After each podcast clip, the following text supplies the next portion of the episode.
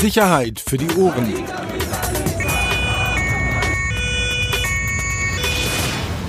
Der Podcast aus Berlin. Herzlich willkommen. Neue Folge, nicht irgendeine, die hundertste Folge. Und du klopfst immer noch.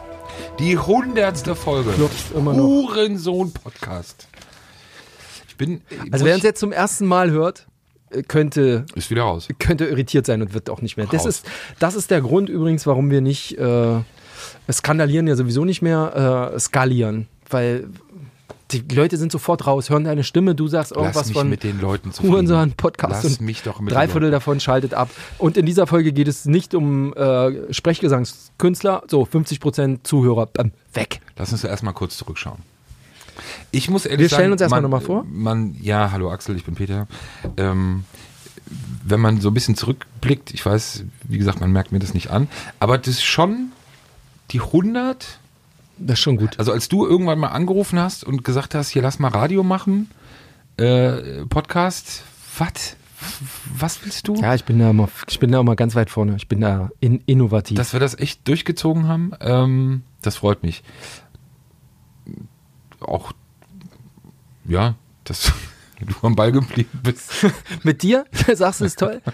Ja, wie oft wurde ich hier beschimpft? Meine Geschichten sind Ja, gut, untergebuttert halt worden. manchmal ein bisschen dünn, aber ist ja auch nicht schlimm. Ist ja auch. Ja, aber so ist es, wie es im, Ja. im echten Leben. Man kann nicht Absolut. immer total Ähm, performen. Und daher jetzt wirklich kein Gerede und kein Wir machen jetzt auch keinen bla, bla. 100 Folgen Sei doch mal Rückblick oder kurz sowas. ruhig, ne? bitte. Ich möchte mich wirklich aufrichtig bei jedem einzelnen Hörer? Hörer bedanken. Mhm. Wirklich. Weil, und das ist bei uns beiden, glaube ich, auch bis heute geblieben, wir können uns eigentlich immer noch nicht vorstellen, dass sich das hier jemand anhört. Ähm, und das ist echt kein Phishing for Compliments oder irgendwas, sondern es ist einfach für uns, bleibt es so. Wenig vorstellbar.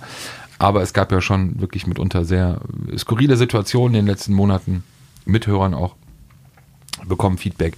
Also mega. Einfach geil. Hoffen, dass das so bleibt. Äh, wie viele, völlig scheißegal. Hauptsache, es gibt welche, die Spaß dran haben, die zuhören und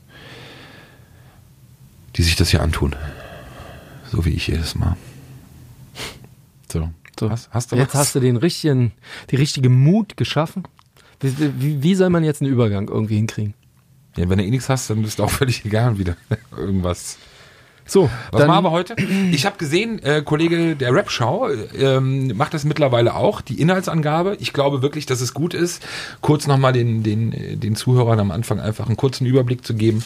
Was wir in der Sendung vorhaben, haben wir schon vor einem Jahr vorgehabt, haben es dann eigentlich immer wieder schleifen lassen. Scheißegal, heute machen wir es nochmal, oder? Als, wir können als, es auch gerne, ich bin ein Fan von sowas. Ich stelle mich auch gerne immer noch mal vor, wo ja, du das jedes Mal du auch sagst. gerne nochmal machen. Stell dich dann gerne nochmal richtig ausführlich vor. Gibt es eigentlich in eigener Sache was bei dir?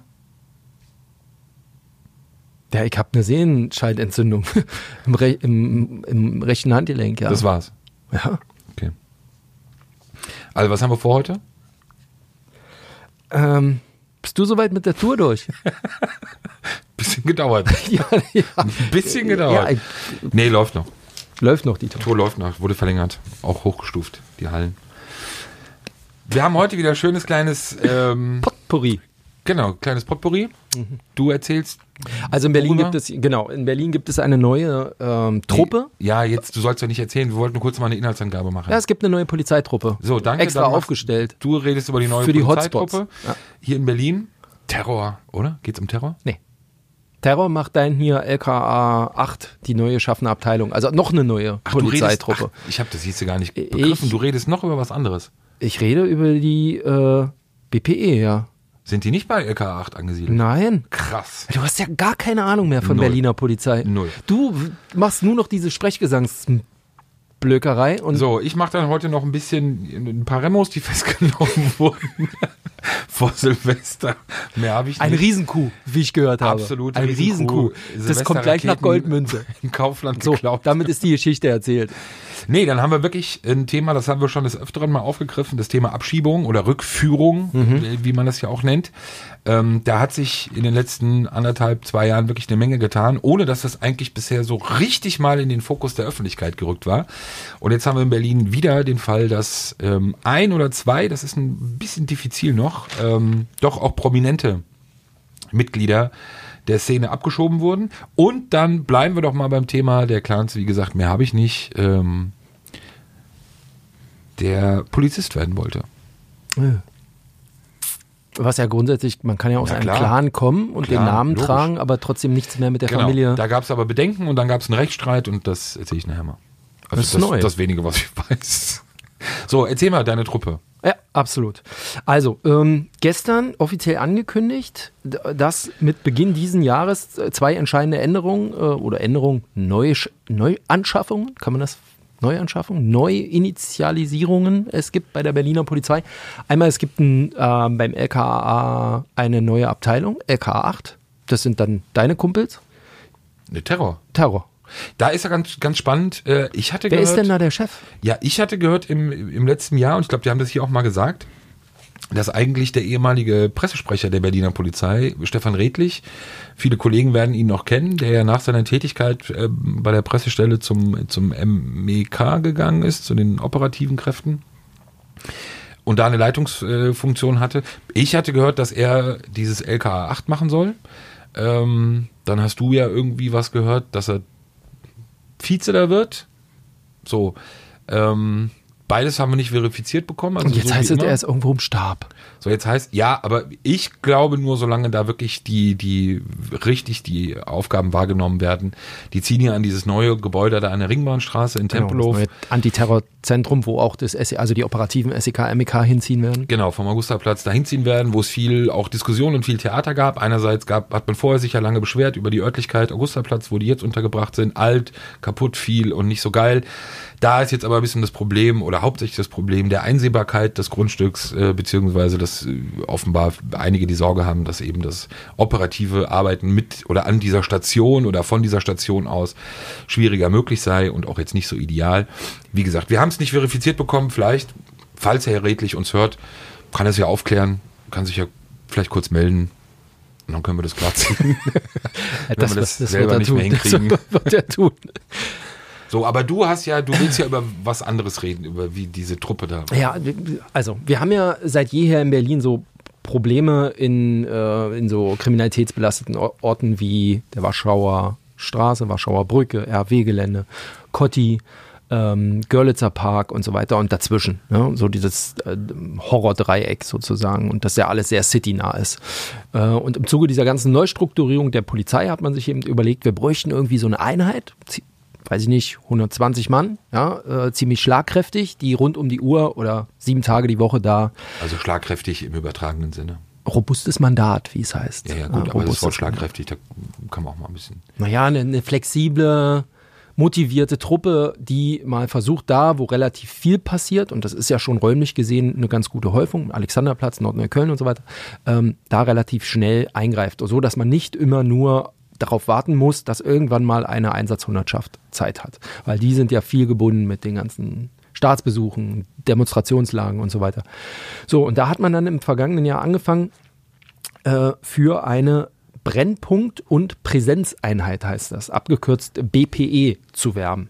Und tatsächlich soll es so gewesen sein, dass es am Anfang nicht ganz so den großen Run gab. Was wohl daran lag, dass man das ganz normal im Intranet ausgeschrieben hat. Und jetzt muss man sich das so vorstellen, da sind natürlich die ganzen anderen Ausschreibungen auch. Wir suchen neue Leute beim MEK, wir suchen neue Leute für die VO oder wenn es die noch gibt, keine Ahnung. Oder wir suchen hier neue Leute und da neue Leute. Und irgendwo dazwischen stand dann, wir suchen Leute für die Brennpunkt- und Präsenzeinheit. irgendwas raschelt da bei dir in der linken Seite. Kannst du damit mal aufhören? Ja, danke. Der Mitarbeiterausweis. Ja, das Ähm, ja, und die ist jetzt im Prinzip mit den ersten, ich glaube, 65 Leuten ist die gestartet am vergangenen Samstag. Und du musst dir das so vorstellen, die sind, also es ist eine gute Mischung aus Abschnitts- und EHU-Beamten, die da zusammengekommen sind. Am Anfang, wie gesagt, war es wohl mit dem Rücklauf nicht ganz so toll. Da haben sich irgendwie so 12, 14, 15 Leute nur beworben für diese Einheit. Das hat sich allerdings äh, schlagartig geändert, als man dann in den Abschnitten proaktiv dann äh, nochmal geworben hat dafür. Und ähm, dann auch mehrere Newsletter und Informationsveranstaltungen für Polizisten initiiert hat, die möglicherweise prädestiniert sind für diese Truppe. Und du musst dir so vorstellen, die sind alle untergebracht hier, Altmoabit 5, das ist der 34er, glaube ich, gewesen oder ist er immer noch. Da sind die untergebracht. Wir haben so einen kleinen, kleinen Kopf, soweit wie ich das in Erfahrung bringen konnte. Also äh, wirklich hier, äh, also wer die Chefs sind, sind sechs Leute. Ähm, Chef ist übrigens Herr Detlef Astrat. Der kommt aus der DIR 5, war da im Stab der Direktion, also Führungsunterstützung. Ganz junger Rat auch. Ähm, der führt das Ganze und es ist halt eine robuste Einheit. Die kriegen ihre Waren, wie heißen sie, Weitsicht-Warnwesten an und dann schwärmen die aus. Also wirklich so in Gruppe. Ja? Also die fahren nicht irgendwie in Zivil äh, rum, fahren auch überhaupt nicht, oder überhaupt nicht will ich nicht sagen, aber sie sollen gar nicht Auto fahren, also gar nicht mit dem Funkstreifenwagen unterwegs sein, sondern die setzen sich von da aus, also Nähe Hauptbahnhof, setzen die sich in die ÖPNV und fahren dahin, äh, wo sie rumrennen. Und hier, ohne Scheiß. Und Die begegnen. mit Bus Ja. und Bahn oder was? Ja, so habe ich es mir sagen lassen. Mhm. Das ist nicht Bist du Streifen. sicher, dass, mit dem du da gesprochen hast? Ja, ziemlich sicher. Ja, aber was, was Das soll sind das? ja, also machen wir uns nicht vor, das sind, ja- das sind ja jetzt auch schon ein paar Kollegen, die, die wahrscheinlich du auch kennst. Ja, aber warum, aber was ist jetzt der Sinn sozusagen? Mobil zu sein. Ja, guck mal, sie sollen, es heißt Brennpunkt und Präsenzstreife. Wie willst du denn Präsenz zeigen, wenn du nicht da bist, wo die Menschen unterwegs sind? Na klar kannst du mit dem Auto durch die Straßen fahren. Dann fährst du am Girlie drei, vier Mal vorbei und passiert irgendwas. Wo willst du am Alex? Du musst halt über den Alex rübergehen. Und da macht es natürlich Sinn, einfach mal mit vier, fünf Leuten dann direkt, ich meine, es ist jetzt auch nicht so weit weg, das ist irgendwie ein paar Gehminuten vom Hauptbahnhof entfernt. Also ÖPNV geht schon und dann auszuschwärmen in jegliche Richtung. Und so wie ich gehört habe, war am vergangenen Samstag, ähm, waren die das erste Mal unterwegs am Nachmittag, was insofern ganz geil war. ähm, weil äh, also hinterher habe ich erfahren, das war so eine Begehung für die, für die Kräfte, die nicht die Brennpunkte kennen. Also nehmen wir mal an, ein Kollege aus Spandau will auch mal sehen, wie das da im Girlie so läuft. Ne? Und deswegen ist man mal ausgeschwärmt, hat sich das alles angeguckt. Und zufällig, ganz zufällig, war äh, der RBB im Girlie und hat angeblich eine Umfrage unter Joggern gemacht äh, zu Neujahrsvorsätzen. Mhm. Im Girlie. und zufällig lief der Chef äh, da gerade rum ähm, und ein paar Beamte und den hat man halt zufällig vor die Kamera bekommen. Und da haben die schon mal ein kleines Stück gemacht. Ist ganz witzig. Also offensichtlich kennen die auch den einen oder anderen aus dieser Einheit. Also so eine Mischung aus Abschnitts- und EHU-Klientel. Und ähm, was mir aufgefallen ist, also Vierschichtmodell, jetzt mal nur zur, zur Erklärung, warum es jetzt tatsächlich nach der zweiten, nach dem zweiten Newsletter zu dieser Einheit, nach der äh, einer Informationsveranstaltung, gab es wirklich einen großen Run auf die Truppe. Und ich habe mir sagen lassen, dass sogar Menschen abgelehnt wurden. Ne? Ähm, weil sie, ich will nicht sagen, sie konnten sich nicht retten dann vor Angeboten, aber wenn du mal hörst, was sie anbieten, ist es schon gar nicht ja, schlecht. raus, komm. Ja, also es gibt eine Rückkehroption. Sie können, also jeder, der da mitmachen will, kann innerhalb eines Jahres auch wieder zurück. Also wenn du merkst, dieses ständige Mega. Hinterherrennen ist nicht ganz so geil, gehe ich wieder zurück. Ja, sicherer Arbeitsplatz. Hast Absolut. du das? Ja, als Beamter habe ich ja eh einen sicheren Arbeitsplatz. Naja, aber du weißt, Ja, ich du weiß, fühlst dich du da wohl, hast ja, dich ist doch reingearbeitet. Ist doch schon mal stark. Ähm, dann äh, gibt es, äh, kannst du, also wirst, du wirst befördert, um das mal Das ist runterzubrechen. verrückt.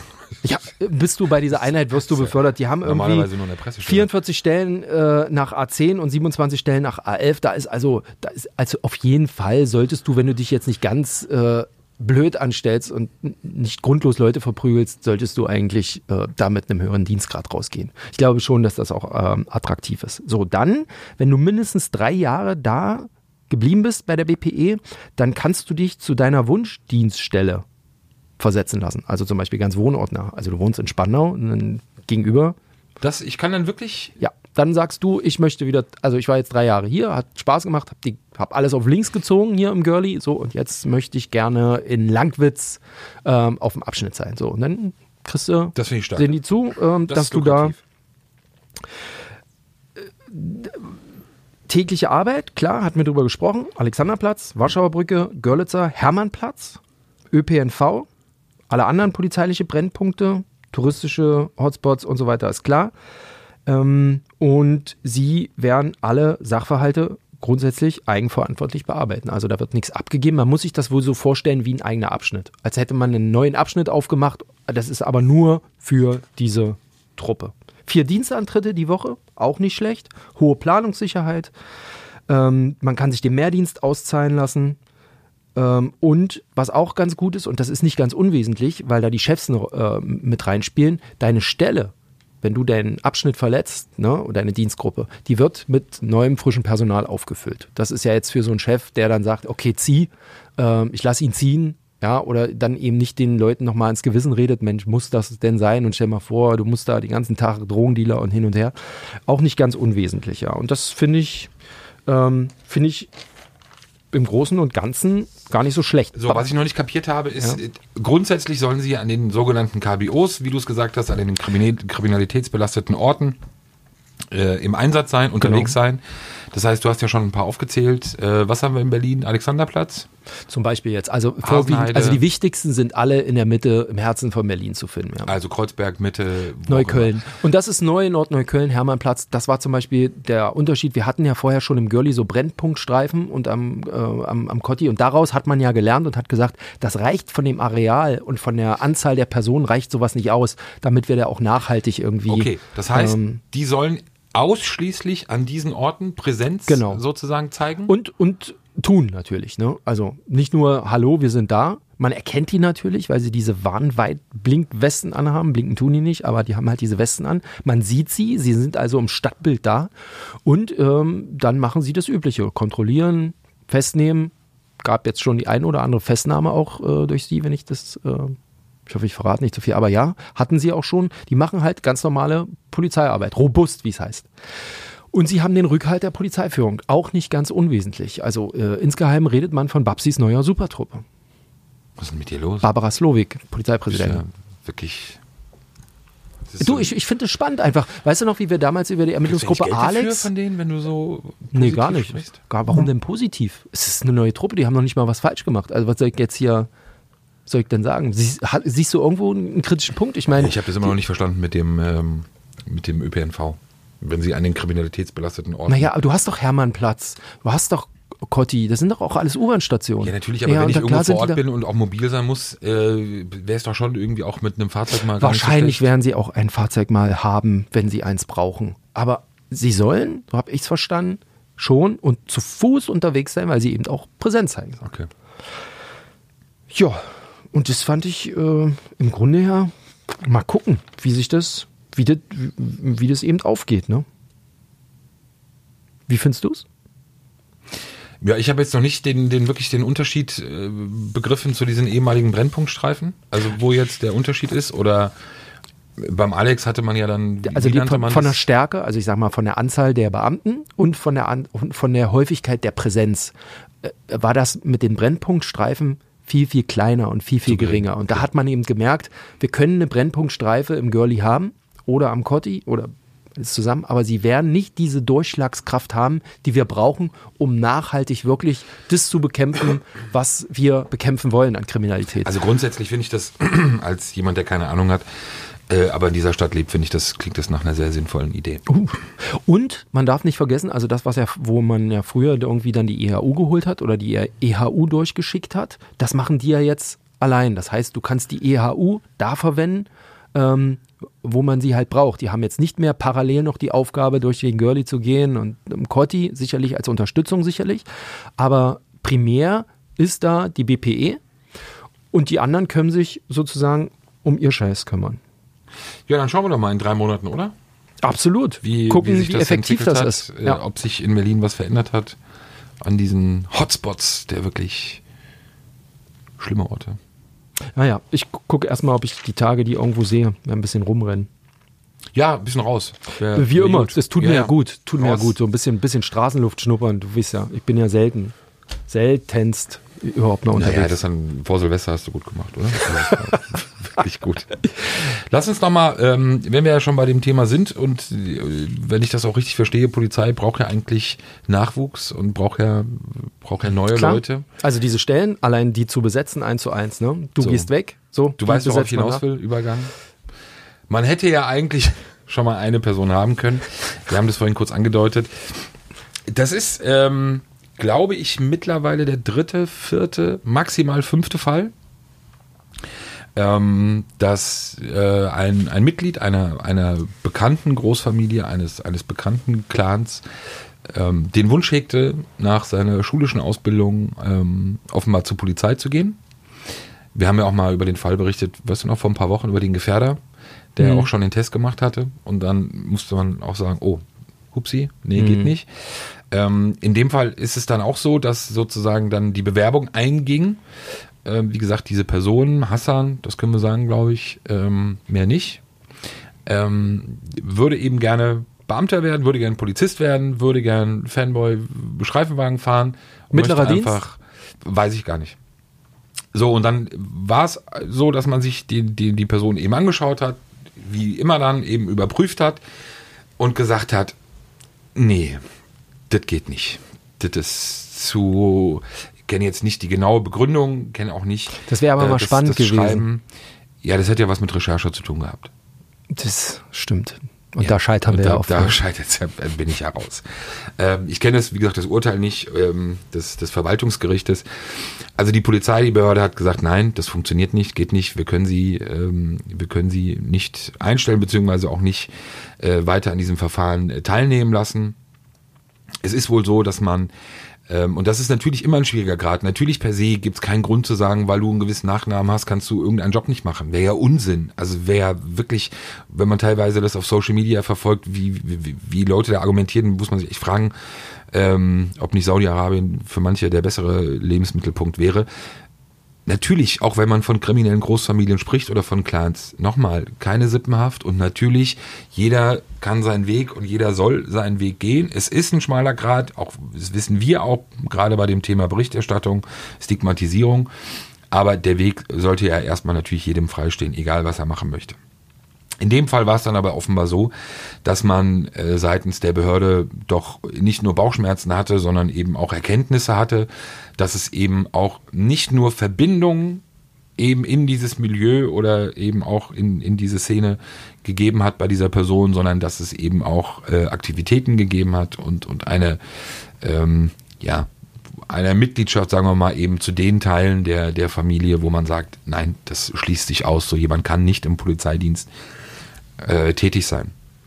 In dem Fall war es aber so, und das wiederum, glaube ich, ist dann der erste Fall, meiner Erinnerung nach, ähm, in dem sich dann aber die betroffene Person dagegen gewehrt hat, auch juristisch gewehrt hat, das nicht hinnehmen wollte, das nicht akzeptieren wollte und gesagt hat, nee Jungs, haltet die Klappe, ich will Polizist werden und ähm, nicht, ich kann, darf nicht nur aufgrund meines Nachnamens äh, sozusagen außen vor gehalten werden.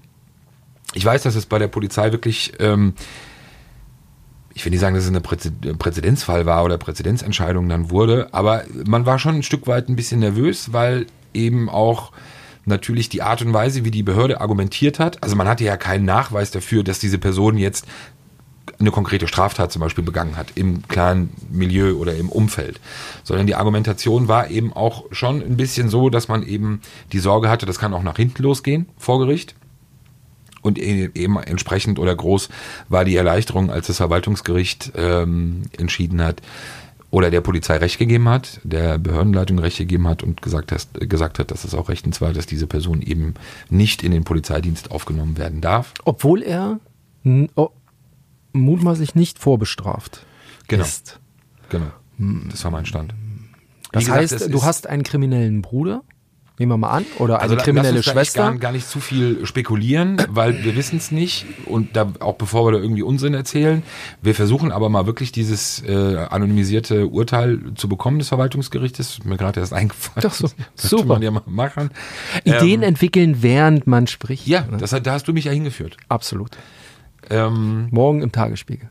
Und dann, und dann schauen wir uns das mal an. Nein, wie gesagt, also das war das nur das, was ich aus der Behörde mitbekommen hatte, eben die Sorge, dass man eben schon auch wusste, dass die eigene Argumentation oder das, was man eben anführte vor Gericht, dass man jetzt nicht locker 100% safe dahingegangen ist, ey, logisch, klar, Entscheidung für uns, sondern dass es eben da Restsorgen gab. Und natürlich dann auch eine Entscheidung, die gegenteilig ausgefallen wäre, hätte natürlich auch zu gewissen Konsequenzen führen können. So. Ich erinnere in dem Zusammenhang auch an eine Geschichte, das müsste Frühjahr vergangenen Jahres gewesen sein. Kannst du dich daran erinnern, als die, ähm, als die Polizei ab, Polizeiakademie-Absolventen vereidigt wurden und dann äh, es auf Instagram ähm, Ja, diese Fotos. Die, also die, die haben sich ja alle selbst oft fotografiert und der Polizei-Account auf Instagram hat das jeweils gerepostet und auf einem Foto war jemand zu sehen und dessen Namensschild, da stand Remo drauf und das schlug ja auch hohe Wellen, ne? Ähm, auch in der Öffentlichkeit. Also der, äh, das, das war ja, da war schon ein bisschen Action dann, danach. Ja, aber das also ist das, auch was ich meine, auch da gerade bei den Reaktionen, man muss ja manchmal wirklich auch, ähm, ich will uns nochmal da gar nicht aus der Verantwortung nehmen. Und natürlich ist es wichtig, eben auch hier in dem Podcast bei normaler Berichterstattung, wenn man von kriminellen Großfamilien spricht, ist es eine Beschreibung eben dafür, dass in gewissen Familien diese familiären Strukturen für kriminelle Geschäfte getätigt oder beziehungsweise genutzt werden. Aber jetzt nochmal ganz im Ernst. Und das, da kann ich niemanden auch von der eigenen Verantwortung freisprechen. Wer daraufhin auf die Idee kommt, dass deshalb jedes Mitglied einer dieser Familien per se kriminell ist. Hey, sorry, das ist so dumm. Also da kann ich auch nicht mehr, das ist auch dann nicht mehr zu erklären oder auch, wie gesagt, uns äh, ausschließlich die Verantwortung dazu geben, das ist eure Schuld wegen der Berichterstattung. Also wenn das jemand nicht hinbekommt am Ende oder sich aufregt darüber, dass irgendjemand mit dem Nachnamen irgendeinen Job macht, weil er selber nicht in der Lage ist zu differenzieren beziehungsweise auch in Frage zu stellen, sich auch in Frage zu stellen, ist das dann wirklich so, dass jeder dieser Familie kriminell ist? Sorry, da bin ich raus. Also das ist mir dann auch einfach zu dumm. Also natürlich, wir haben das in ganz vielen Gesprächen, nicht ohne Grund hat auch die Berliner Polizei sich ja jahrelang dagegen gewehrt, gegen diese Begrifflichkeit mit Clan-Kriminalität hat sie sich dagegen gewehrt weil es auch ein Stück weit immer noch ja unscharf bleibt und eben auch nicht, dass die perfekte Definition und auch nicht die Beschreibung dieses Kriminalitätsphänomens ist. Ähm, was ich aber richtig finde, ist, dass man eben dann trotzdem nicht darauf verzichtet, in Sorge oder beziehungsweise aus Angst äh, daneben zu liegen und am Ende dazu führt, dass man gar keine Begrifflichkeit hat, weil das merken wir ja auch, dadurch dieses Thema natürlich auch endlich mal auf ein Tableau gekommen ist. Aber wie gesagt, das sollte jedem Menschen klar sein. Ähm, nicht jedes Mitglied einer solchen Familie ist natürlich kriminell. Ja, du schaust mich so an. Also ich hatte, ich war auf Tour in, in NRW und hatte da wirklich auch ein sehr, sehr tolles Gespräch, tolle Gespräche. Ähm, Wir hatten kurz vor zusammen mal sogar ein Interview, kannst du dich dran erinnern, mit jemandem aus einer Familie mit einem sehr bekannten Nachnamen in einem Charlottenburger Café. Und der uns das nämlich genau vorgehalten hat. Ach so, ja, ja, ja, genau, jetzt weiß ja, ich wieder, was du, du meinst, ja. Ja, nochmal, ich bis zu einem gewissen Grad verstehe ich den Vorwurf ja auch.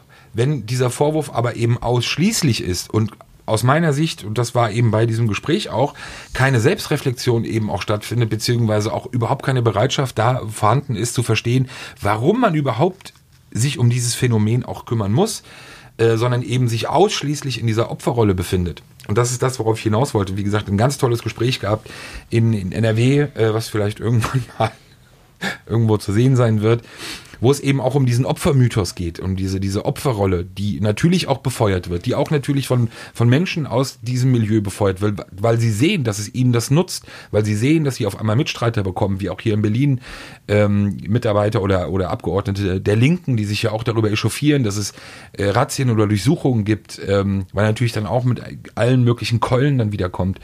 Ähm, das sind spannende Punkte. Genauso wie das Thema Rückführung. Mhm. Das ist ja ein klassischer Übergang. Ja, neues Thema. Na, so neu. Das ist schon eine Brücke, die wir da schlagen. Also bei dem Thema sage ich dir immer noch, ich weiß, ich, ich verstehe das nicht. Das ist jetzt, ich weiß nicht wie lange, zwei Jahre, anderthalb Jahre. Dass wir das Thema Rückführung, seitdem wir das erste Mal mit dem Bundesministerium des Innerns drüber gesprochen haben. Wegen des Themas, ja. Rückführung in den Libanon. Für mich nicht erklärbar, wieso medial diese exorbitante Zunahme, und es ist eine exorbitante Zunahme, von Rückführungen, vor allem in Länder wie den Libanon, was früher unmöglich war und mhm. erschien, auch politisch eigentlich ein absolutes Minenfeld war und nicht funktioniert hat. Erinnere dich mal, äh, alles im Umfeld Ermittlungsgruppe Ident und so weiter. Ja. Das war ja, das stand ja in jeder dritten vertraulichen Unterlage drin, äh, Recherchen, Ermittlungen nicht möglich, weil Rückführung nicht möglich, weil Herkunftsland will nicht, kann nicht, genau. weiß von nichts. Wir Haben wissen wir ja hier auch schon mal besprochen. Tausendmal eben, dass da eben auch in Berlin sich eine Menge geändert hat, aber dass das medial noch nicht so aufgegriffen ja, wurde. Ja, wir machen es doch auch nicht. Was, wer ist denn medial? Wir sind doch medial. Wir machen es auch nicht. Ja. Außer, dass wir hier im Podcast drüber reden mit einer Einschaltquote von 4%. Äh, also 4% von was? Du, sag ich jetzt. Ja, also nochmal, mich wundert das einfach, weil es wirklich, also jetzt auch gerade erstmal nur auf Berlin bezogen, aber wir kennen ja auch andere Beispiele aus anderen Bundesländern. Ähm, es hat wirklich deutlich zugenommen. Und es ist wirklich das, und wir greifen es jetzt nochmal auf, weil es eben nochmal mindestens einen wirklich auch, ja, kann man schon sagen, auch für Berliner Verhältnisse spektakulärer Fall war. Ähm, ich muss vorsichtig sein. Eigentlich war die Information, dass es zwei Personen sind. Ähm, zwei Mitglieder der Familie Syrer, Memo Syrer und, und Ismail Syrer. Familie vor allem hauptsächlich in, in, in Spandau ähm, ansässig. Eine Person, ein Bruder der, der beiden jetzt äh, abgeschobenen, ähm, kennt man auch aus dem sogenannten Wettbüromordprozess, Jakob Syrer, der ja als ähm, Auftraggeber der, der Ermordung von Tahir Özbek äh, angeklagt war, mit Kadir Padir zusammen, ähm, für den Auftragsmord, aber nicht verurteilt wurde, das müssen wir auch klar festhalten natürlich, ähm, aber dadurch auch eine, eine, nicht nur dadurch, aber auch eben medial ja bekannt wurde. So, und einer der Brüder Ismail Syrer ist auch, wie man ja auch deutlich auf seinem Instagram-Account sehen kann, ähm, Mitglied der Hells Angels, ähm, der Berliner Hells Angels. Und die beiden sind, ich sage jetzt, meine Information war, dass beide abgeschoben wurden. Dann gab es zwischendurch mal eine Information, dass nur einer abgeschoben wurde und der andere offenbar davon erfahren hat im Vorfeld und sich selber abgesetzt hat. Das war auch leider jetzt nicht mehr zu, zu verifizieren. Aber das ist schon, ähm, schon wirklich ein Schlag, weil diese Angst vor der Abschiebung, also vergiss mal jetzt alles das, was der Staat macht, vergiss mal Clan, Bekämpfung und Shisha-Razzien und sonst irgendwie alles. Ja, das nervt die auch und okay, das hat, hinterlässt auch Spuren, aber Abschiebung, das ist das aus allen Gesprächen, die ich führe, das ist das, was alle fürchten. Egal wohin.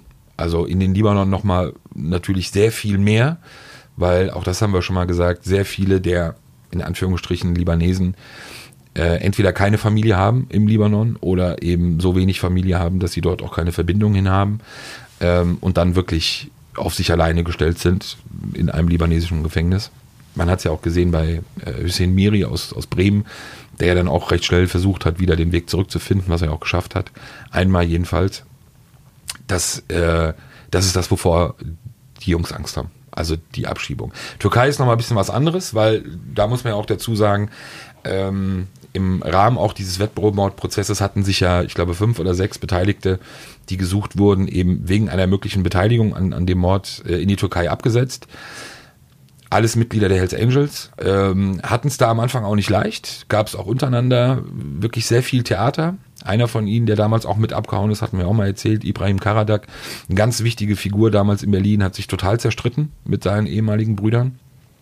Aber natürlich ist das, haben die innerhalb der Jahre sich dann akklimatisieren können, eben auch schon eine, eine, eine Base aufbauen können und auch jetzt so ein, ein Platz, wo sozusagen alle die, die jetzt nachkommen und man sich kennt und es eine Verbindung gibt, auch gerade als, als Hells Angels, äh, natürlich ein Anlaufpunkt ist.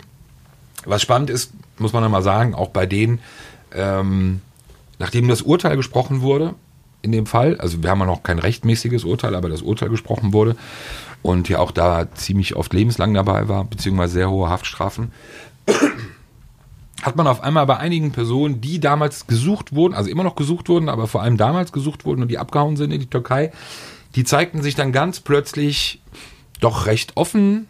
Ja, man musste schon ein bisschen suchen oder ein bisschen Glück haben, aber ein paar Fotos habe ich bekommen ähm, in ihren Filthy Few T-Shirts. So, und auch das für Stammhörer, Filthy Few, ähm, das, das, äh, ja, sozusagen Auszeichnung oder ein, ein Emblem, ähm, das verliehen wird bei den Hells Angels, wenn man an einem Tötungsdelikt beteiligt war. Gibt da Unterschiede auch zwischen USA und Europa, also in dem Grad, wann dieses Ding verliehen wird. Ähm, ich kann mich da noch an einen Rechtsstreit erinnern, wegen so einer Auszeichnung und einer der Beteiligten sagte, nee, nee, das, das wird ja bei uns nur verliehen für die, die zuletzt an der Theke sind, äh, was an der Originalübersetzung sozusagen angelehnt ist. Ja, Philipp, also Schwachsinn ist natürlich, ähm, und das war auch nochmal, ich glaube auch viele Beamte haben es natürlich dann auch mitbekommen und auch gesehen, auch nochmal wirklich ein klares Zeichen. Also so nach dem Motto, okay, Urteil gesprochen, also eh alles durch. Wir hätten auch eh keine Chance hier in der Türkei, so nach dem Motto, vielleicht zu überlegen, zurückzukommen, uns zu stellen, wenn wir sehen, dass es nicht mit solchen Haftstrafen endet. Eh alles vergessen, jetzt können wir auch unser Filthy Few anziehen, jetzt können wir es auch zeigen. Sag mal, aber das Ankommen in der Türkei, das ist doch eigentlich für viele schon ganz gut gewesen, weil soweit wie ich das weiß, wurde ja während der aktiven Zeit, also während man hier Geschäfte gemacht hat, auch hat man doch, haben doch viele versucht, in der Türkei ähm, parallel Fuß zu fassen. Das heißt, die haben Immobilien gekauft, die haben Grundstücke gekauft, die haben sich was gebaut, ähm, Ferienhäuser gekauft, was auch immer. Das war doch lange Zeit auch ein Trend. Ne? Also scheint es doch ähm, so schlimm, so wie du sagst, jetzt gar nicht sein. Libanon schwierig, ja, stimme ich dir zu. Aber äh, in Richtung Türkei Also ich glaube, der ganz große Unterschied ist ähm, zwischen, zwischen den beiden Fällen ist das eine, was du richtigerweise angesprochen hast, sowohl im Libanon, wo teilweise ganze Hotelanlagen, Freizeitanlagen mit Geldern aus Berlin, äh, die eben auch vor allem aus dem, aus dem Clan-Milieu kamen, hochgezogen wurden oder gebaut wurden, ähm, auch Investitionen in der Türkei äh, stattgefunden haben, also sehr viel Geld zurückgeflossen ist, um es eben vor, den, vor, den, vor dem deutschen Fiskus zu sichern. Das eine, das ist passiert, definitiv. Das andere ist aber, plötzlich selber in diesem Land leben zu müssen, in dem man eben dann doch vielleicht nicht so verankert ist. Und dann machen wir uns auch nichts vor. Auch das wirklich aus allen Gesprächen mit, mit Leuten aus dieser Szene. Du musst ja da von vorne anfangen. Also du hast ja, egal welches, welche Art von Geschäft du dir hier aufgebaut hast, ob es BTM oder in welchem Bereich auch immer ist, in dem du dein Geld verdienst, da wo du dann hinkommst, auch wenn du Landsmann bist, auch wenn du die Sprache sprichst vielleicht, was ja auch bei manchen noch ein Problem ist, weil manche wirklich auch mit der Sprache schon Probleme haben, die müssen ja von vorne anfangen.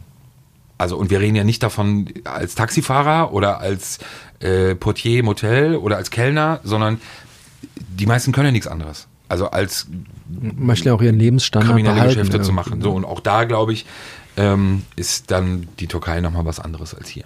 Man hat es ja gesehen, auch bei, bei Leuten wie Neco Arabaci, der dann aus Köln abgeschoben wurde, der dann auch später zu den Hells Angels ging, ähm, der dann zeitweilig auch mal festgenommen wurde in der Türkei, als das Verhältnis offenbar zu den Sicherheitsbehörden, zu der Polizei nicht mehr so gut war. Also ich glaube, das ist nochmal ein ganz anderer Schlag als bei uns. So. Kann man dann in der Türkei eigentlich nochmal zum Militärdienst gezogen werden? Ja klar, das ist ja auch sozusagen, gibt's ja immer noch. Wobei auch da viele Geschichten sich ranken, zum Beispiel der Bruder von, von Kadia Padia, da war das offenbar so, dass, äh, dass er nicht zum Wehrdienst gegangen ist, beziehungsweise auch offenbar eingezogen wurde, aber nicht erschienen ist. Und man, ja, Gerüchte, sich das aber auch freikaufen kann davon. Also, warum soll es das nicht geben? Aber wie gesagt, wir wollen jetzt nicht so tun, als ob hier die Türkei jetzt ein völliger Unrechtsstaat, also weißt du, das ist so, man muss ja, ja, gut. Okay. So, das war die, glaube ich, unglamouröseste, hundertste Podcast-Folge, die Ja, das ist ja Podcast-Anbieter. äh, sinnbildlich für uns. So, ach so, ganz kurz, und am äh, 30.12. wurden drei Rembus bei Kaufland festgenommen, weil sie Pyro geklaut haben. Danke für die Recherche, Axel. Bitte. Das war deine Recherche. Ja. Aber Ausgangsmeldung kam wie immer von dir. Ja, da hast du einfach die besseren Verbindungen. Es hätte auch eine Goldmünze sein können. Im Mann, Zweifel. Oder halt ein höre, Schließfach. Wenn ich höre, drei Remos festgehalten, beziehungsweise festgestellt, festgenommen, wegen besonders schwerem Diebstahl, Ja. Entschuldigung, dass ich dann mal vielleicht irgendwie zur Recherche ansetze oder dich mal anrufe. So, wenn da halt Pyro bei Kaufland rauskommt, brauchst du nicht gleich zu lachen. Achtung, Knallergeschichte. Das ist der Grund, warum man uns hier nicht mehr weiter promotet. Es ist einfach die Flachheit. Ohne jeglichen Tiefgang. Ähm, was machen wir in der 101. Folge? Keine Ahnung. Hast du, hast du keinen Gesprächspartner mehr? Nein, ich bin auch. Du bist auch immer noch auf Tour, ne? Ja, Bring Januar wird noch. wird noch tourmäßig. Januar wird noch schwierig. Das ist, das muss man auch nochmal aufklären, weil ich bin der Erklärbär. Das ist so ein Running Gag seit Folge Sprechgesangskünstler Flair einmal gesagt hat, du seist auf Tour mit anderen Sprechgesangskünstlern und seitdem schicken wir diesen Running Gag immer wieder ins Feld. Ernsthaft, weißt du, wie erbärmlich es ist, einen eigenen Running Gag zu erklären? Ja, aber es Sorry, gehört nee. dazu. Für die vielen Neu, äh, Neueinschalter. Für, für, die, für, diese, für diese Masse an Publikum, das wir mittlerweile erreichen. Äh, Gibt es denn da was Neues? einfach Irgendwas- treu, Gibt's da bleib irgendwas dran. Neues? Wo denn? Überhaupt in, in, in, in, Nein. in, in der Musikszene. Da, was ist mit Akten? Ich Äh, sp- So, mehr hab ich nicht. Spricht irgendjemand äh, über dich? Über, Über mich? Nein. Ja, nackt im Wald? Ist das das Stichwort an, an Ich der hab- Stelle? ich stand da, hab gemacht. Wie, wie, wie viele Boxen hast du verkauft mittlerweile? Ist das nicht, dass das einer veröffentlicht? So, oder? Nee, ich glaube, das Gute ist ja, dass sich das auch insgesamt so ein bisschen zu beruhigen scheint. Alles. Ist ja schon sehr viel dummes Zeug geredet worden. Ja. Hast du das gesehen, dass beim Tagesspiegel äh, dann in, im Zusammenhang mit der Geschichte zu Samra Ja, hab ich Kapital gesehen. Bra Aber lass gezeigt jetzt nicht über Kollegen bashen. Das hätte Nee, gar nicht. Ich will gar nichts bashen, ja, Ach so. überhaupt nicht. Aber das ist mir nur aufgefallen, weil Kapi sich ja aufgeregt hat. Aber okay, Ja, zu hat jetzt nichts, ja, hat jetzt nichts mit Kriminalität zu tun, ist nicht unser Gebiet. Ne? So, ähm, Abschlussfrage: Soll das Dschungelcamp ausfallen? Was? Soll das Dschungelcamp ausfallen wegen Feuer in Australien? Mhm. Hast du dazu? Ja, hast du dazu eine Meinung? scheißegal. Okay. Oder er verlegt das Dschungelcamp ins Feuer. Bei uns ist das eine Sondersendung jetzt. Aber okay, so viel. Schaust du das? Was? Dschungelcamp? Klar. Du bist ja sonst um neun im Bett. Nee, eh, nicht mehr. Nimmst, du bist wahrscheinlich so einer, der aufnimmt und dann am Nee, nee, nächsten- nee, gar nicht. Nee, nee, nee. Ich bin ein völliger Trash-TV-Typ. Geil. Ja, ich gucke mir das alles rein. Das ist doch mal, ob du da irgendeinen Gast findest, vielleicht, mit dem wir reden können. so mit Kriminalitätsbezug Ja, Trash? Pff, findet man. Mach. Alles klar. Das war unsere hundertste Folge. Vielen Dank fürs Keine Zuhören Ahnung, wann unsere rauskommt. Schönen Tag, schöne Woche, schön, äh, schönes Leben. ja. Schönes alles.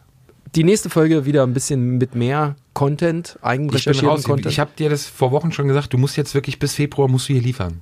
Ja, mach ich doch. Ich weiß von Einheiten, die es noch gar nicht gibt. Danke fürs Zuhören. Und irgendwann in eigener Sache. Ciao, ciao.